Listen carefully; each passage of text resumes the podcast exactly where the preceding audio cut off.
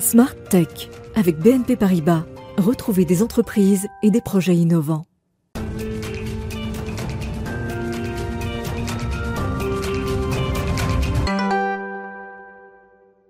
Bonjour à tous et à toutes, bienvenue dans Smart Tech que vous regardez à 11h en direct sur la chaîne Bismart. Alors dans cette euh, émission qui est dédiée à l'innovation et aux technologies, on parle beaucoup des géants du numérique, mais aujourd'hui on va commencer avec une techno américaine qui est devenue française et cela grâce à une femme qui est ma première invitée aujourd'hui. Il s'agit de Marie-Laure Pochon, bonjour, de Bonjour. Disques. Ce sera donc son interview dans quelques instants. Et puis le cœur de cette émission sera dédié au débrief de l'actu. On parlera notamment du projet de loi autour du chèque télétravail ou encore d'un moratoire demandé par euh, Euclidia sur les stratégies cloud des pays européens. Euh, il y a aussi une plainte hein, contre Microsoft que l'on évoquera ou encore euh, la demande d'indemnisation de réfugiés Rohingyas euh, à l'égard de Facebook. Et enfin, on parlera un peu auto avec une filiale d'Intel qui prépare son entrée en bourse. Et puis, on retrouvera notre rendez-vous Game Business. Là, ce sera pour un panorama du secteur avec les commentaires de Guillaume Monteux. On aura les chiffres commentés, notamment du CEL, le syndicat des éditeurs de logiciels de loisirs en France. Et puis on conclura cette émission avec notre zoom sur l'innovation pour demain. Ce sera un robot humanoïde, vous verrez, les plus réalistes que jamais. Mais tout de suite, c'est donc l'interview. Euh, on va parler dentaire avec une techno devenue française.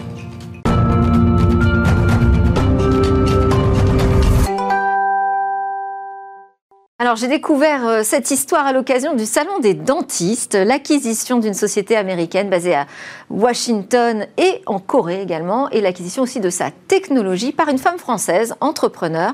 Et depuis euh, son acquisition, en un an, le chiffre d'affaires a triplé déjà. Bonjour Marie-Laure Pochon. Bonjour. Merci beaucoup de venir nous raconter cette histoire. Donc c'est vous qui êtes à l'origine de ce rachat qui est quand même pas commun, euh, pas commun à plusieurs titres. Déjà, vous sortez pas vous d'une école de médecine, mais plutôt de HEC.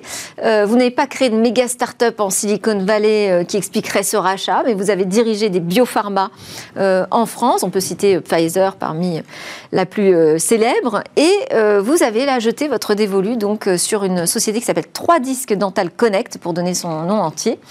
Société donc ex-américaine, désormais française, de pure R&D dans la dentisterie. Vous en êtes la présidente. Alors pourquoi ce choix déjà? Le choix a été, euh, été simple. Ça fait maintenant sept ans que je, suis, euh, je travaille dans, l'industrie dentaire, et euh, il est apparu évident pour moi, après avoir été présidente d'une société assez importante, que la révolution, en fait, compte, le- le- la dentisterie est basée sur deux technologies qui sont assez anciennes. D'un côté, la chirurgie avec des, moteurs, donc du rotatif, et puis de l'autre côté, des X-rays, des rayons X technologie qui a 100 ans, qui en fin de existe dans le dentaire depuis 50 ans et euh, qui est absolument d'actualité. Mais c'est ce qui est sûr, c'est que euh, la digitalisation doit vraiment apporter beaucoup, beaucoup, beaucoup aux, aux- aux dentistes généralistes, donc aux, dentistes, à votre dentiste, à mon dentiste. Et aujourd'hui, c'est pas le cas. Et donc, euh, je me suis dit que j'avais euh, cette trouver société. une pépite technologique. quoi. Exactement. Cette société a été créée il y a une dizaine d'années avec euh, euh, comme objectif de, de créer la digitalisation des cabinets dentaires de demain, en commençant par un scanner intraoral, donc euh, qui permet de faire une, une photo euh, 3D de, de la bouche. Et ce qui est sûr, c'est que c'est la cette- prise d'empreinte cette, cette, numérique. Absolument. Et cette technologie, cette, cette société est absolument exemplaire, avec une- un vrai savoir-faire à la fois en hardware et en software. Et je me suis dit qu'on pouvait l'emmener plus loin et puis qu'on pouvait commer- commercialiser les produits dans le monde entier. Et donc voilà, c'est ce que nous faisons. À la fois aller plus loin en R&D. euh, on a on a fait beaucoup beaucoup en un an et puis euh, et puis aussi aller plus loin euh, et évidemment commercialiser Sur- sur le le produit partout. Mais alors c'est compliqué quand on est une femme française, entrepreneur qui connaît bien le secteur évidemment, mais d'aller acheter euh, une entreprise tech aux États-Unis? J'ai eu la chance de pouvoir m'adosser à, un- à un fonds français qui s'appelle Galiena, euh, qui m'a suivi dans cette dans cette aventure, j'ai envie de dire. Euh, et, et en fin de compte, on a on a relocalisé très vite le siège, donc qui est à Paris. Euh, et ce qui est sûr, c'est qu'aujourd'hui, la plupart de nos efforts de développement sont faits depuis la France. C'est extrêmement important. Parce que vous ne l'avez notre pas métier. juste racheté, en fait. hein, vraiment, le siège social maintenant est à. Paris Ouais. et le cœur de la R&D, vous l'avez aussi déplacé en France. On l'a pas déplacé, on l'a enrichi. C'est-à-dire que c'est très important, on est sur un marché mondial et euh, les pratiques des dentistes sont très différentes en France, en Europe, aux États-Unis, en Asie. Et donc, euh, on est dans des métiers où être pluriculturel est extrêmement important. Euh, j'avais fait le même exercice en partant de l'Europe et en allant, euh, créant euh, un centre de R&D aux États-Unis. Donc là, je fais l'inverse. Et ce qui est sûr, c'est qu'il nous faut à la fois des, des développeurs de R&D à la fois en France, aux États-Unis, en Corée. On va les garder très très longtemps. Et on va et on pense que justement en travaillant sur ces trois pieds, eh bien, on va on va devenir encore plus global demain matin. Aujourd'hui, nos ventes sont essentiellement, euh, sont beaucoup aux États-Unis, sont beaucoup aussi en Europe, déjà au Moyen-Orient. Euh, on est sur un marché mondial. Et alors, vous dites, on renforce euh, la R&D, je crois que c'est plus de 50% hein, des, effectifs, parce qu'aujourd'hui, il vous semble que dans la dentisterie, il y a encore beaucoup de travail à faire sur la partie numérique? Mm. Absolument. Qu'est-ce qu'on peut transformer? Alors, d'abord, là, nous, on est en train de transformer le fait que les scanners intraoraux existaient depuis une dizaine d'années, mais étaient euh, complètement euh, réservés, ou ils se les réservaient à des dentistes très spécialistes, notamment des orthodontistes. Orthodontistes, oui, qui pratiquent, euh, des radios de la bouche et, et des dents. donc, simplement en passant en fait un scanner, c'est ça? Oui, absolument. Ça prend deux minutes. et donc, eux avaient adopté cette technologie qui était à l'époque à moitié digitale, à moitié encore mécanique optique. Et c'est vrai que nous, avec cette nouvelle génération de produits, beaucoup plus léger, notre produit fait 150 grammes, euh, il tient dans la main, c'est très très léger, euh, plus rapide, complètement digital, eh bien on va permettre à tous les dentistes généralistes, donc à tous les dentistes, de, s'équiper pour un prix qui est trois fois moins cher. donc le euh, frein, c'était vraiment le coût et la simplicité. Et la simplicité d'usage. et alors l'avantage pour le patient? Ah ben, L'avantage pour le patient, c'est que... c'est quand même moins invasif, c'est vrai, d'avoir euh, J'imagine que vous un avez stylo qui passe dans la bouche plutôt qu'une empreinte classique. Oui, Ah ben ça, il y a, y a, un plébiscite. Il y a un plébiscite. Et puis c'est vrai qu'avec le Covid, si vous voulez, c'est apparu à tous comme étant un peu euh, embarrassant, comme disent certains dentistes, euh, de faire une empreinte avec un, un, en fin de compte, de créer un moule qui lui-même, une fois qu'il est envoyé chez le, dans le laboratoire de prothèse, est scanné. Donc, si vous voulez, c'est complètement, c'est bizarre. Pourquoi est-ce qu'on a besoin de cette étape supplémentaire? On n'a qu'à scanner tout de suite. Ça apporte quoi? Ça apporte de la précision, évidemment, donc des couronnes qui tiennent plus longtemps. Euh, euh, la durée de vie des couronnes est complètement liée à la précision de leur, euh, design. Et c'est sûr que quand on scanne, ben on est à 15 microns, donc c'est extrêmement, extrêmement précis. Qu'est-ce qu'on peut imaginer comme nouvelles applications demain dans le dentaire qui permettrait, enfin, qui grâce au numérique permettrait d'avoir des soins justement moins invasifs, plus, plus agréables, plus rapides pour tout le monde finalement. Euh, moins Parce que là, vous travaillez sur l'empreinte uniquement ou il y a d'autres euh, débouchés, je dirais, euh, qui sont liés à la technologie numérique que vous venez d'acquérir? Euh, il y aura d'autres débouchés, euh, notamment moins invasifs. Je ne crois pas que nous, la technologie qu'on ait, puisse, puisse y répondre. Par contre, plus rapide, ça c'est sûr.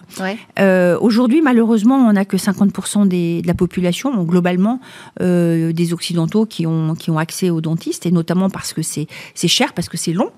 D'ailleurs, même en France, hein, tout le monde n'a pas forcément accès facilement aux soins dentaires absolument. Et ce qui est sûr, c'est que si on permet aux dentistes de travailler plus vite, plus précisément, eh bien, euh, ça va permettre à plus de patients d'être de, traités, d'être suivis. Euh, donc, qu'est-ce qu'on peut imaginer? Eh ben, Écoutez, on peut imaginer un jour, par exemple, pouvoir lier euh, les fameux rayons X qui permettent de voir à l'intérieur à, notre technologie, qui, qui, elle, voit l'extérieur de manière extrêmement précise. Donc, ça, c'est vrai que ça serait une, une révolution importante. bon, et puis on a d'autres projets. Un peu comme ce qu'on trouve dans d'autres corps médicaux, finalement. Absolument absolument. Euh, Parce qu'au Salon des dentistes, vous avez présenté une première mondiale. Oui, bah écoutez, c'était la première fois qu'on présentait euh, euh, notre, notre, notre nouveau produit. Euh, donc qui est un scanner de, toute dernière génération, qui, permet en moins de deux minutes de faire des, une topographie. Et ça, aujourd'hui, ça n'existait pas. Enfin, ça n'existait pas jusqu'ici sur le marché? Ça existait sur le marché, mais ça existait à un tarif tout à fait différent, trois fois plus cher. Donc, on, parlait de 30 à 40 000 euros. Là, on est entre 10 et 15 000 euros, donc on est à un prix qui est euh, évidemment beaucoup plus abordable. Pas de frais mensuels. Donc, euh, si vous voulez, aujourd'hui, on se dit que que, et on n'est pas les seuls, on se dit que la plupart des dentistes vont s'équiper dans les 3-4 prochaines années. Donc ça veut dire qu'en termes de potentiel de marché, ça va s'envoler. Eh ben, vous avez déjà, oui, je vous le souhaite, vous avez déjà de très beaux résultats, je l'ai précisé en introduction. Merci beaucoup, Marie-Laure Pochon, d'être venue nous parler donc, de cette prise tech aux Américains pour révolutionner notamment le secteur dentaire. Merci beaucoup, Marie-Laure Pochon, dont je rappelle, présidente de 3 Disques. À suivre dans Smartex, c'est l'heure de notre débrief hebdo de l'actu.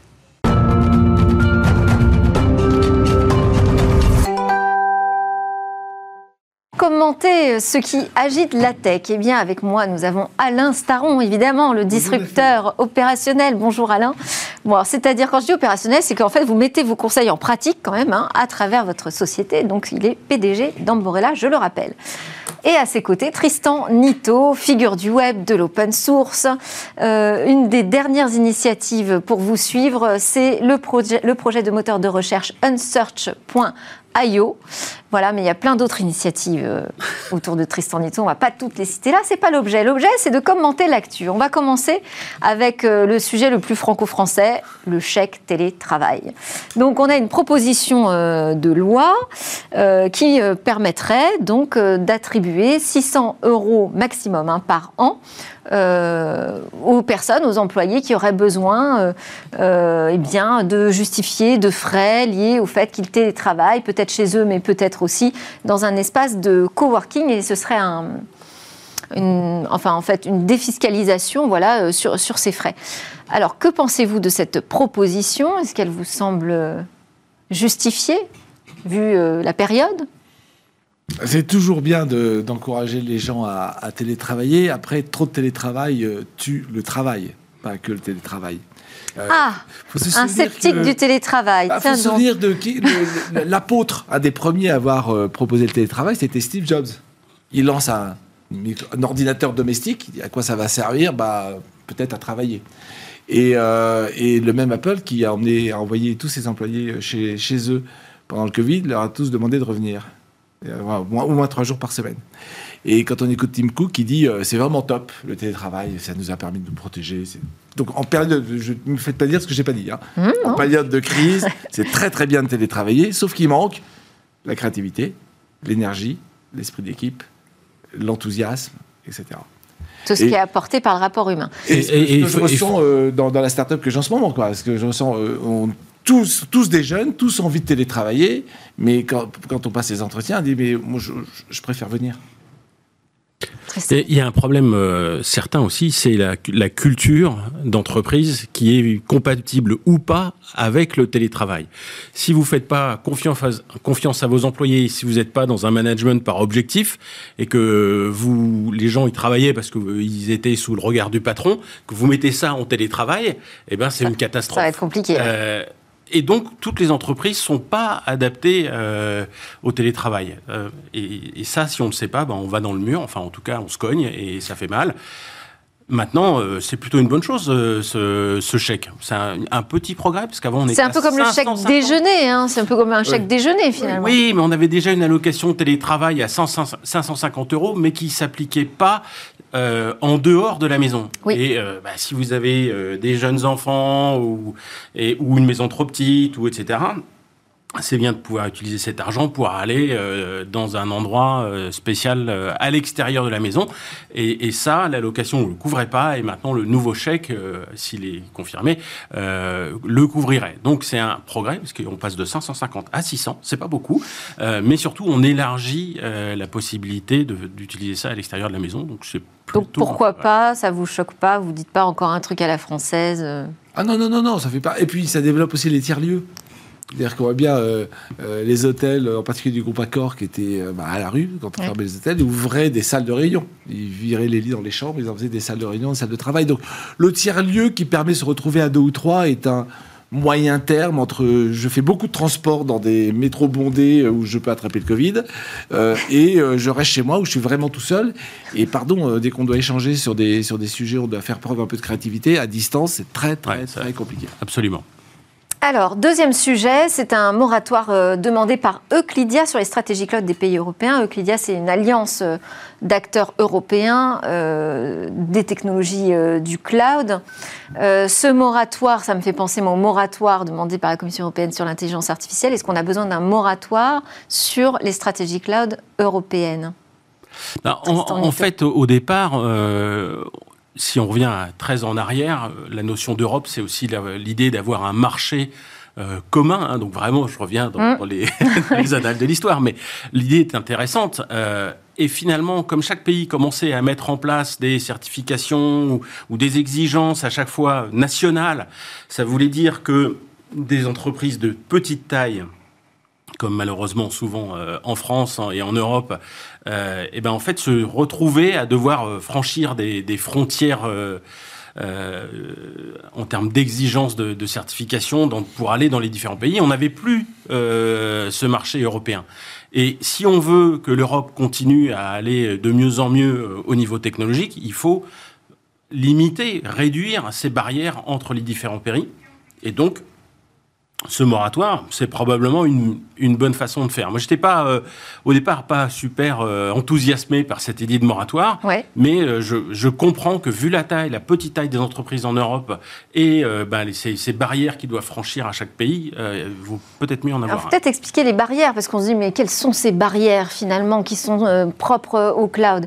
C'est que en France, en l'occurrence, on travaille, enfin le, le, gouvernement a travaillé autour d'une standardisation, on va dire du, du cloud de, confiance, qui rend effectivement les choses plus compliquées pour euh, les petits acteurs du cloud. Ah bah Le Secnum Cloud, effectivement, euh, de, de l'ANSI, euh, exige des certifications qui sont qui sont bien. Enfin, je veux dire que l'idée en elle-même est excellente. Hein, l'idée, c'est d'être plus, de protecteur. je suis absolument pas en train de critiquer le travail de l'ANSI. Néanmoins, euh, ça veut dire que chaque petite entreprise doit faire des efforts euh, coûteux, et donc c'est plus dur pour une petite entreprise française ou allemande que pour un GAFA de faire ces mêmes efforts.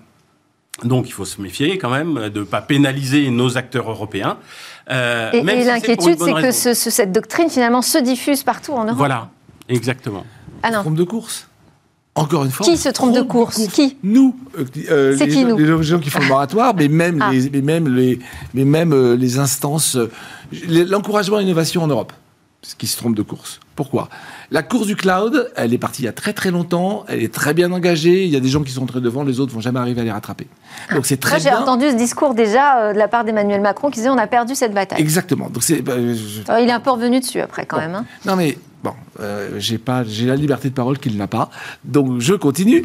Euh, donc effectivement, il est indispensable de réglementer des gros. Pourquoi? Parce que d'abord, c'est des gros qui sont pas européens, donc un problème de, de recherche et de libre arbitre, et d'autre part parce qu'ils empiètent sur, enfin, leur relation avec les citoyens devient telle que, euh, ben, à un moment, il faut mettre des limites. Donc la réglementation sur qu'est-ce qu'il faut faire pour protéger, enfin, les, les données qui sont dans un cloud est très bien mais ça ne s'intéresse qu'au gros. Un petit, comme vous dites, n'aura jamais aucune chance de faire le job.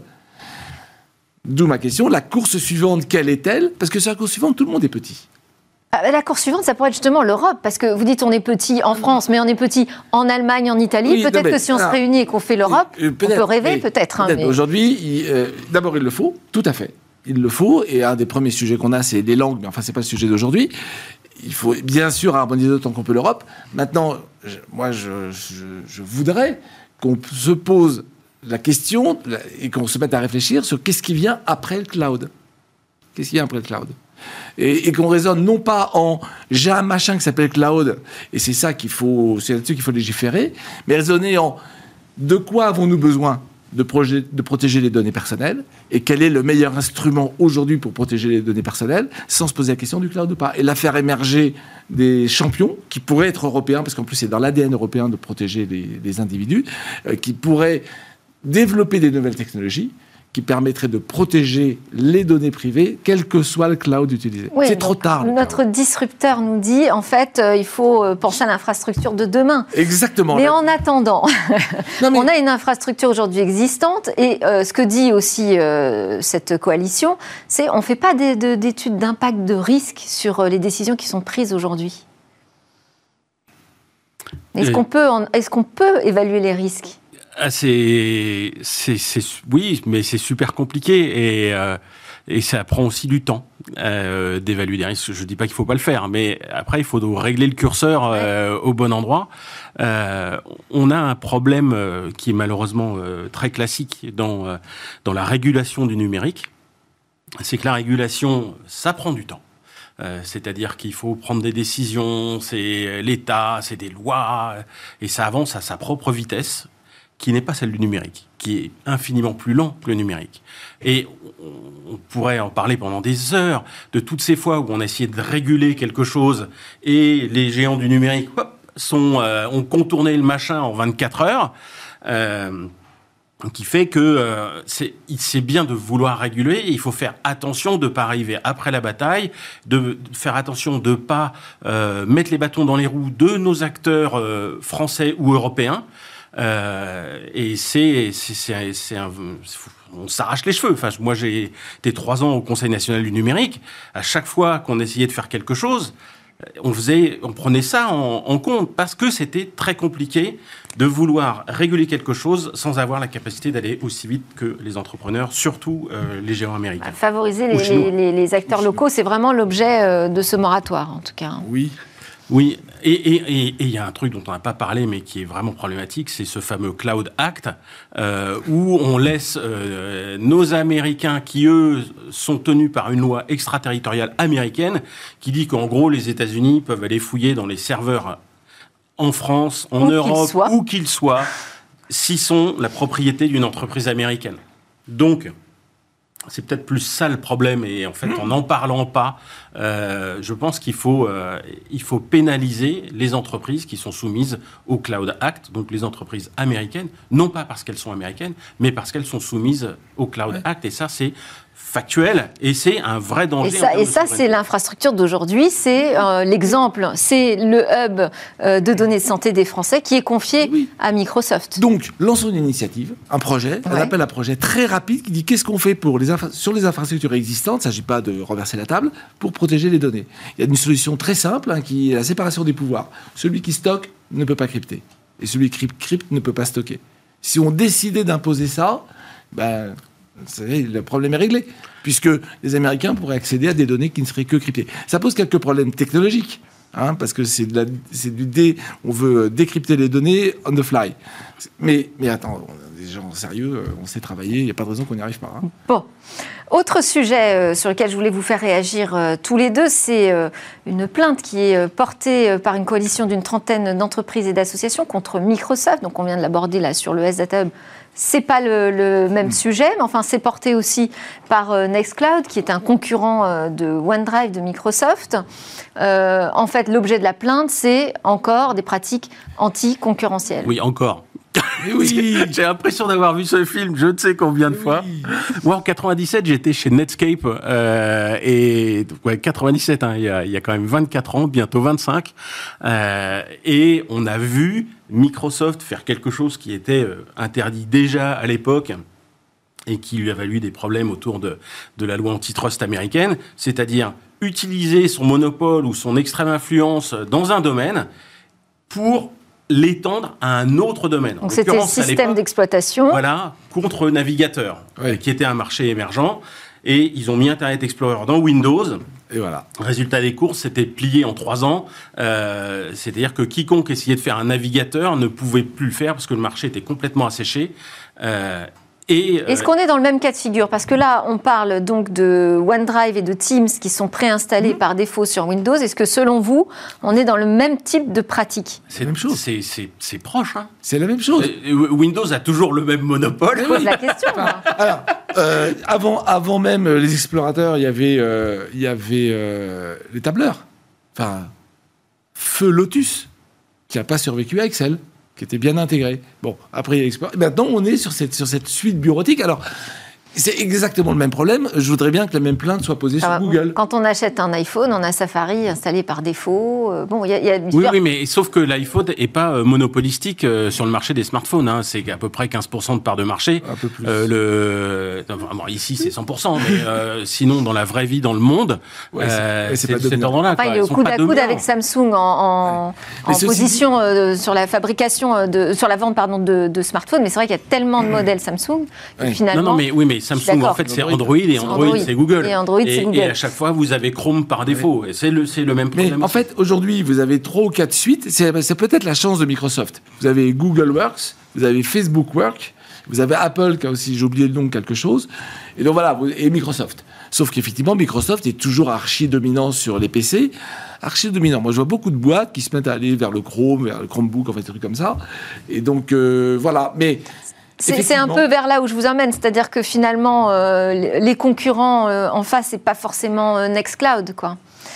Ah non, mais Nextcloud, il est petit. C'est peut-être plutôt il est européen. et il est open source. Et moi, je dis que c'est ces gens-là qu'il faut favoriser, clairement. C'est pas les mêmes, ils se battent pas avec les mêmes armes. Google et Microsoft, tant mieux pour eux, quoi, qu'ils se battent, quoi. J'ai aucun problème. Mais les, les, petits, ils ont clairement pas les moyens. Ils sont surtout très centrés sur une petite brique, un petit bénéfice client alors que les autres, ils visent la suite. Ce que je veux dire, c'est que là, l'attaque est stigmatisée. C'est vraiment, elle vise essentiellement Microsoft. Est-ce que ça, ça vous semble justifié aujourd'hui? Oui, mais parce que en fait, euh, bah, c'est le leader euh, aujourd'hui. Et Nextcloud, ils font euh, une suite de collaboratives. Donc, mm. euh, et ils arrivent, ils essayent de s'installer sur Windows, mais en fait, tout est préinstallé, pré-câblé euh, pour Teams, pour, ah. le, pour OneDrive. Et donc, c'est plus compliqué. Et donc, c'est une vraie barrière. Sur les Chromebooks, ils n'y arriveraient pas non plus. Hein. Alors, il y a moins de Chromebooks oui, oui bah, merci. Parce mais ils n'arrivent pas non plus. Pour, moi, c'est peste et colère. Hein. Pour moi, le Chromebook on est, est encore pire que Windows. On est tout à fait en phase. Et donc, Alors, on va, on va terminer parce que je vois que le, temps file euh, très vite. On, va terminer, peut-être pas terminer, mais enfin, on va aborder aussi ce sujet euh, important donc des euh, Rohingyas qui portent plainte contre Facebook. En fait, ils accusent le réseau social d'avoir laissé se propager des messages de haine visant cette minorité ethnique musulmane originaire de Birmanie. On sait qu'en 2017, s'en est suivi donc une violence euh, sans précédent, hein, avec, euh, avec plusieurs milliers de morts. Est-ce que cette plainte a une chance, selon vous, d'aboutir? Je ne sais pas si elle a la chance d'aboutir, mais elle est complètement justifiée. moi, les chiffres, je, suis allé les chercher pour être sûr, parce que je ne voulais pas dire de bêtises. 25 000 morts, 25 000 morts, 700 000 personnes déplacées, 36 000 personnes qui ont été jetées dans des feux, enfin bon, des viols collectifs, 18 000, des viols collectifs de guerre, 18 000, parce que les forces de police birmanes ont d'abord attaqué les Rohingyas et ensuite ont, diffusé via Facebook des, messages euh, de, désinformation en disant que les Rohingyas faisaient des meurtres, etc. Et ont appelé euh, les gens armés à venir tuer des Rohingyas. Et Facebook prévenu, évidemment, parce que dès qu'on a vu cette chose se passer, eh bien, on a prévenu la direction de Facebook en Californie et ils ont rien fait. Et au bout d'un moment, ils ont fait bon. Alors les forces de police, ça, suffit. retardement. Non, mais très tardivement. Pourquoi? Parce qu'en fait, si on le sait euh, via euh, la lanceuse d'alerte Frances Hogan, c'est qu'en fait, euh, la, problématique de surveillance de Facebook, elle n'existe que aux États-Unis parce que c'est leur marché et ils veulent pas d'ennui chez eux parce qu'ils savent que le législateur peut leur tomber dessus. En Birmanie, mm. c'est pas important.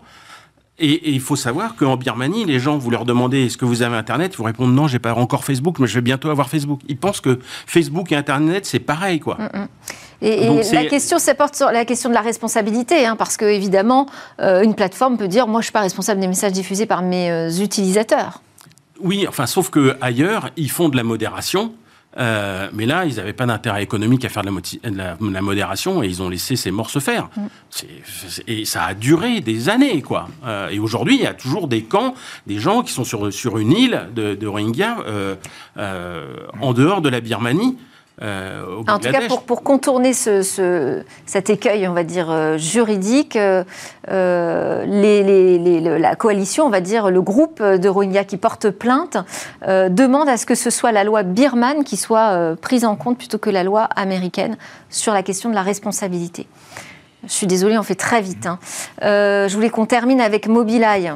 Euh, filiale donc, euh, du géant américain des semi-conducteurs Intel qui prépare son entrée en bourse pour la mi-2022. je sais que c'est votre dada, les, questions de voitures autonomes. Donc là, on est en plein dedans. On a une filiale israélienne qui est spécialisée dans la technologie pour les voitures autonomes. Absolument. Et bon, donc pour être très très bref, hein, les voitures autonomes, c'est de l'intelligence artificielle. L'intelligence artificielle, c'est l'intelligence d'un perroquet. C'est-à-dire ça ne fait que répéter. Si vous voulez apprendre une voiture à conduire, il faut répéter plein de gens qui conduisent. Donc il faut se mettre dans des voitures avec des gens qui conduisent et comprendre ce qu'ils font. C'est ce que fait Mobileye. Mobileye vient d'annoncer son 100 millionième euh, capteur installé. Ça va Donc ça fait que tous les jours, il récupère 4 millions de miles de données. 4 millions de miles par jour. Donc euh, ça, va, ça très très vite. Et qu'est-ce qu'ils font? Bah, Sur le virage euh, en bas de la rue, par exemple, et eh ben, ils savent en gros les gens ils le prennent à quelle vitesse. Donc ils peuvent emmener toutes ces données pour faire des véhicules autonomes. Donc du coup, ils sont très en avance. Il y a un petit débat avec Elon Musk parce que euh, Elon Musk veut pas de lidar et eux se mettent à faire du lidar. Mais globalement, vu d'un tel qui doit se lancer dans les semi-conducteurs, on en a parlé récemment, hein, il se relance dans les semi-conducteurs avec un, un projet monstrueux. L'argent frais fait pas de mal. Et donc, euh, et donc Intel a précisé qu'il resterait évidemment ah bah euh, actionnaire de Mobila. Il ne va pas lâcher sa petite pépite. Merci beaucoup à tous les deux. Je suis désolée, on a dû faire très vite sur la fin. Merci Alain Staron, PDG d'Amborella, et Tristan Nito, fondateur du moteur de recherche Unsearch. Juste après la pause, euh, on se retrouve pour parler bah, gaming, gaming, mais gaming et business.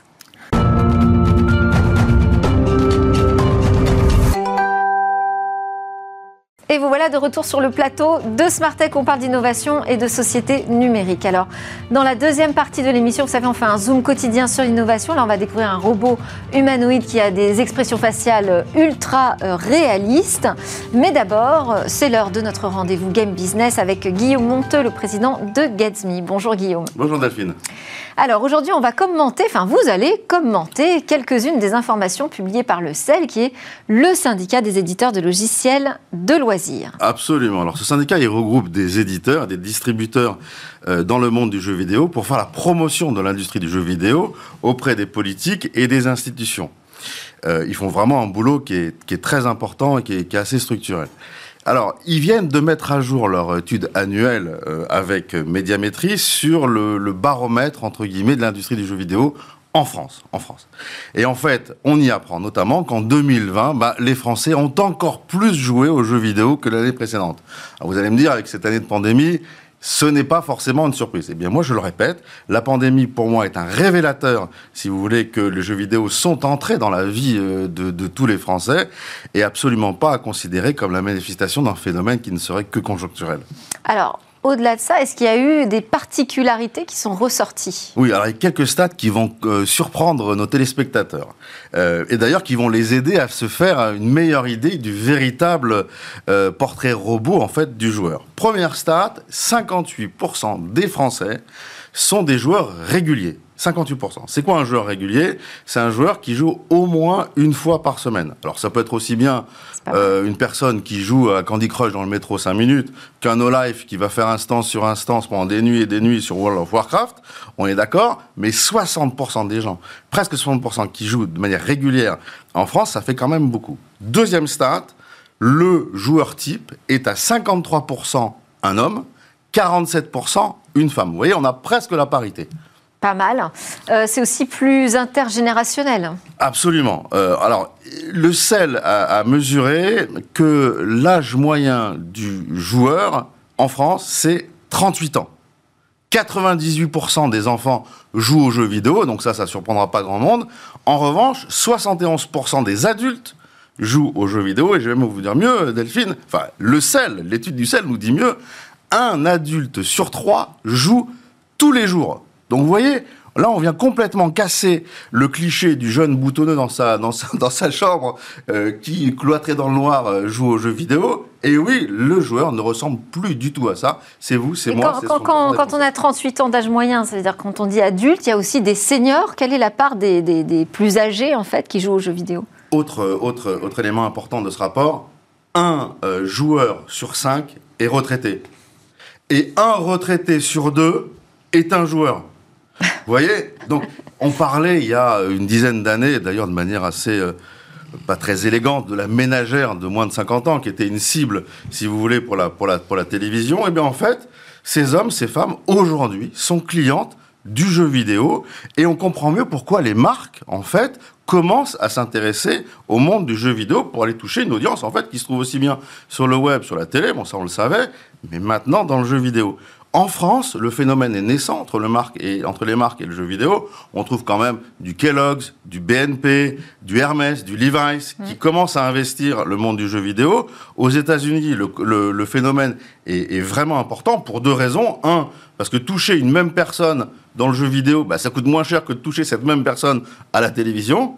Bon, ça c'est la première des raisons. Et la deuxième des raisons, c'est que en termes de mémorisation, quand vous jouez à un jeu, en fait, vous êtes attentif à l'ensemble des messages qui vous sont proposés et donc aux messages de marque, ce qui n'est pas le cas euh, quand on regarde la télé. Bon, à part quand on regarde Bismart, franchement, quand on regarde la, la télé, on peut aussi faire autre chose. Alors, que pouvez-vous nous dire des jeux favoris des Français? Alors, là aussi, le sel nous, nous apprend des choses assez intéressantes. Côté console, on va retrouver du FIFA, Animal Crossing, Call of Duty, un marché quand même de 175 euh, millions de dollars, rien qu'en France. On va retrouver des très gros éditeurs qui font les cartons sur les consoles, des jeux qui sont extrêmement bien produits et des franchises. Sur PC, on va plutôt trouver des jeux comme Football Manager, comme l'excellent jeu qui est sorti en 2018 qui s'appelle Red Dead Redemption, Cyberpunk, qui était un fiasco total sur console, et donc les joueurs y ont joué sur PC. Et côté mobile, bah, on va jouer à Homescape, on va jouer à Codemaster, Among Us, on va jouer à Scrabble, etc. Donc en fait, on le voit, sur PC, c'est plutôt des jeux de stratégie, des jeux d'aventure, sur console, plutôt des jeux d'action, plutôt des jeux de sport, de FPS, et évidemment de la franchise Nintendo. Et côté mobile, bah, on est dans l'hyper casual, on est dans le pulse, on est dans la simulation, bref, des jeux dont les temps de session sont globalement euh, très courts. Et on préfère jouer plutôt seul ou plutôt en réseau? Ah là, le seul nous apprend aussi quelque chose, c'est qu'aujourd'hui, en France, il y a un tiers des joueurs qui jouent connectés. Et en fait, c'est une tendance mondiale. Le, ce qu'on appelle le social gaming, ce sont la, la catégorie de jeux la plus jouée et la plus recherchée. Et ça va même très loin. Hein. Même pour les enfants, si vous voulez, dont les parents interdisent Facebook ou Instagram ou WhatsApp, etc.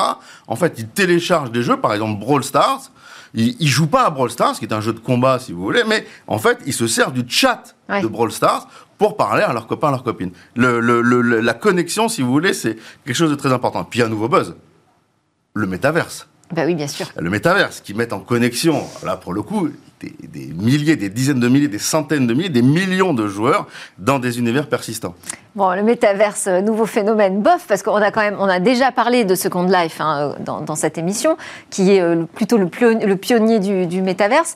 Ça vous semble justifier, vous, ce retour-là du buzz autour du métaverse? Ah ben complètement.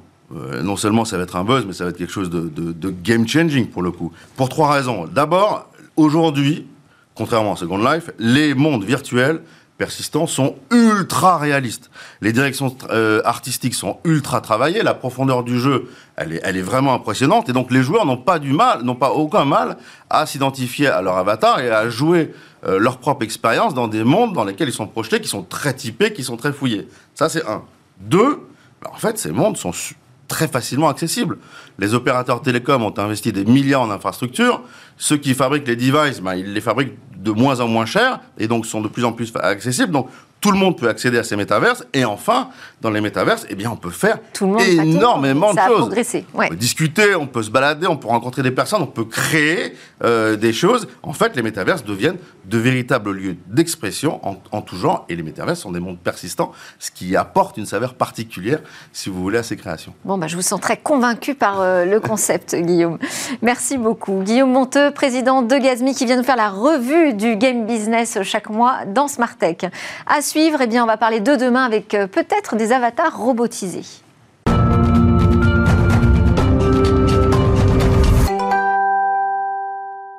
Et demain, notre Zoom quotidien sur une innovation. Bonjour Cécilia. Bonjour Delphine. Aujourd'hui, donc, vous allez nous présenter ce, robot humanoïde qui est euh, ultra réaliste. Oui, complètement. En il s'appelle dans son visage. Bah ouais, vous allez le voir, il s'appelle Ameka. Euh, c'est une société, une innovation britannique qu'il a réalisée. Elle s'appelle cette société Engineering euh, Arts, société qui vient de dévoiler une vidéo donc assez époustouflante. On peut voir le robot se réveiller, découvrir son propre corps avec étonnement. C'est assez troublant euh, et puis on voit la fluidité des mouvements, le réalisme du visage. Alors je vous propose de regarder pour en juger par vous-même.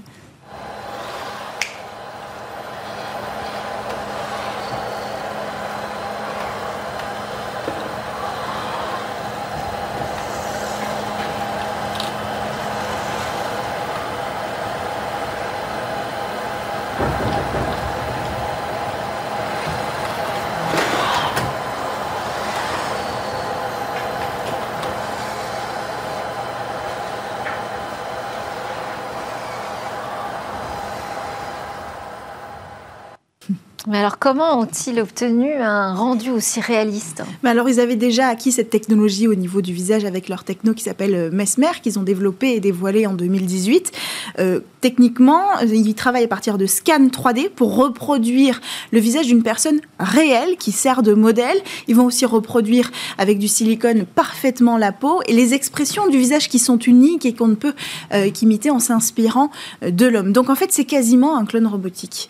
Et qu'est-ce qui se cache sous la peau? Alors, sous la peau, beaucoup de technologies, évidemment, des capteurs pour repérer quand même dans l'espace les personnes autour de ce robot Ameca, et puis euh, aussi de la mécanique pour articuler les bras, créer un mouvement. Il ne peut pas marcher. Pour l'instant, c'est que le buste qui existe de ce robot, et puis de l'électronique euh, pour faire tourner toute l'intelligence artificielle. Mais c'est là que je dois quand même vous préciser un point très important autour de cette technologie. Ce que vous avez vu à l'image, eh bien, c'est pas du tout le produit de l'intelligence intelligence artificielle. Pour l'instant, Ameca est incapable d'improviser. Il s'agit en fait d'un automate programmé, programmable. Euh, l'objectif, évidemment, à terme, c'est d'utiliser cette technologie avec de l'intelligence artificielle, hein, à la hauteur de ce robot humanoïde. Euh, donc la société va proposer d'emprunter euh, ce robot pour tester ces logiciels d'intelligence artificielle grâce aussi à un software qu'ils ont développé eux-mêmes avec cette société Engineered Arts. Mais il y a un autre usage proposé, puisque c'est aussi un automate, et eh bien l'utiliser comme pantin robotique pour du divertissement. Euh, véritablement, en plus d'être programmable, on pourrait euh, commander et utiliser sa voix. Sa voix serait utilisée par le robot à distance, donc on pourrait le faire parler il suffirait pour ça de louer ce robot euh, et ce pantin robotique. On n'a pas le prix de la location euh, pour l'instant, mais on sait qu'on va le revoir très bientôt au CES de Las Vegas, où il sera certainement très attendu. Ah oui, grande curiosité, j'imagine, autour de ce robot. CES euh, Las Vegas 2022, début janvier. On couvrira évidemment cet événement dans Smart Tech. Merci à tous de nous avoir suivis. On se retrouve demain alors euh, pour deux rendez-vous exceptionnels. Hein. Dans euh, Smart Space avec Cécilia, il y aura des grandes interviews avec Bruno Le Maire, avec aussi la directrice adjointe de Ariane Group. Morena Bernardini. Et puis euh, la grande interview euh, démarrera avec euh, la personne, le directeur qui est responsable de créer une archive universelle de l'ensemble des logiciels qui ont jamais été écrits dans le monde. Voilà pour demain. En attendant, vous souhaite à tous une excellente journée.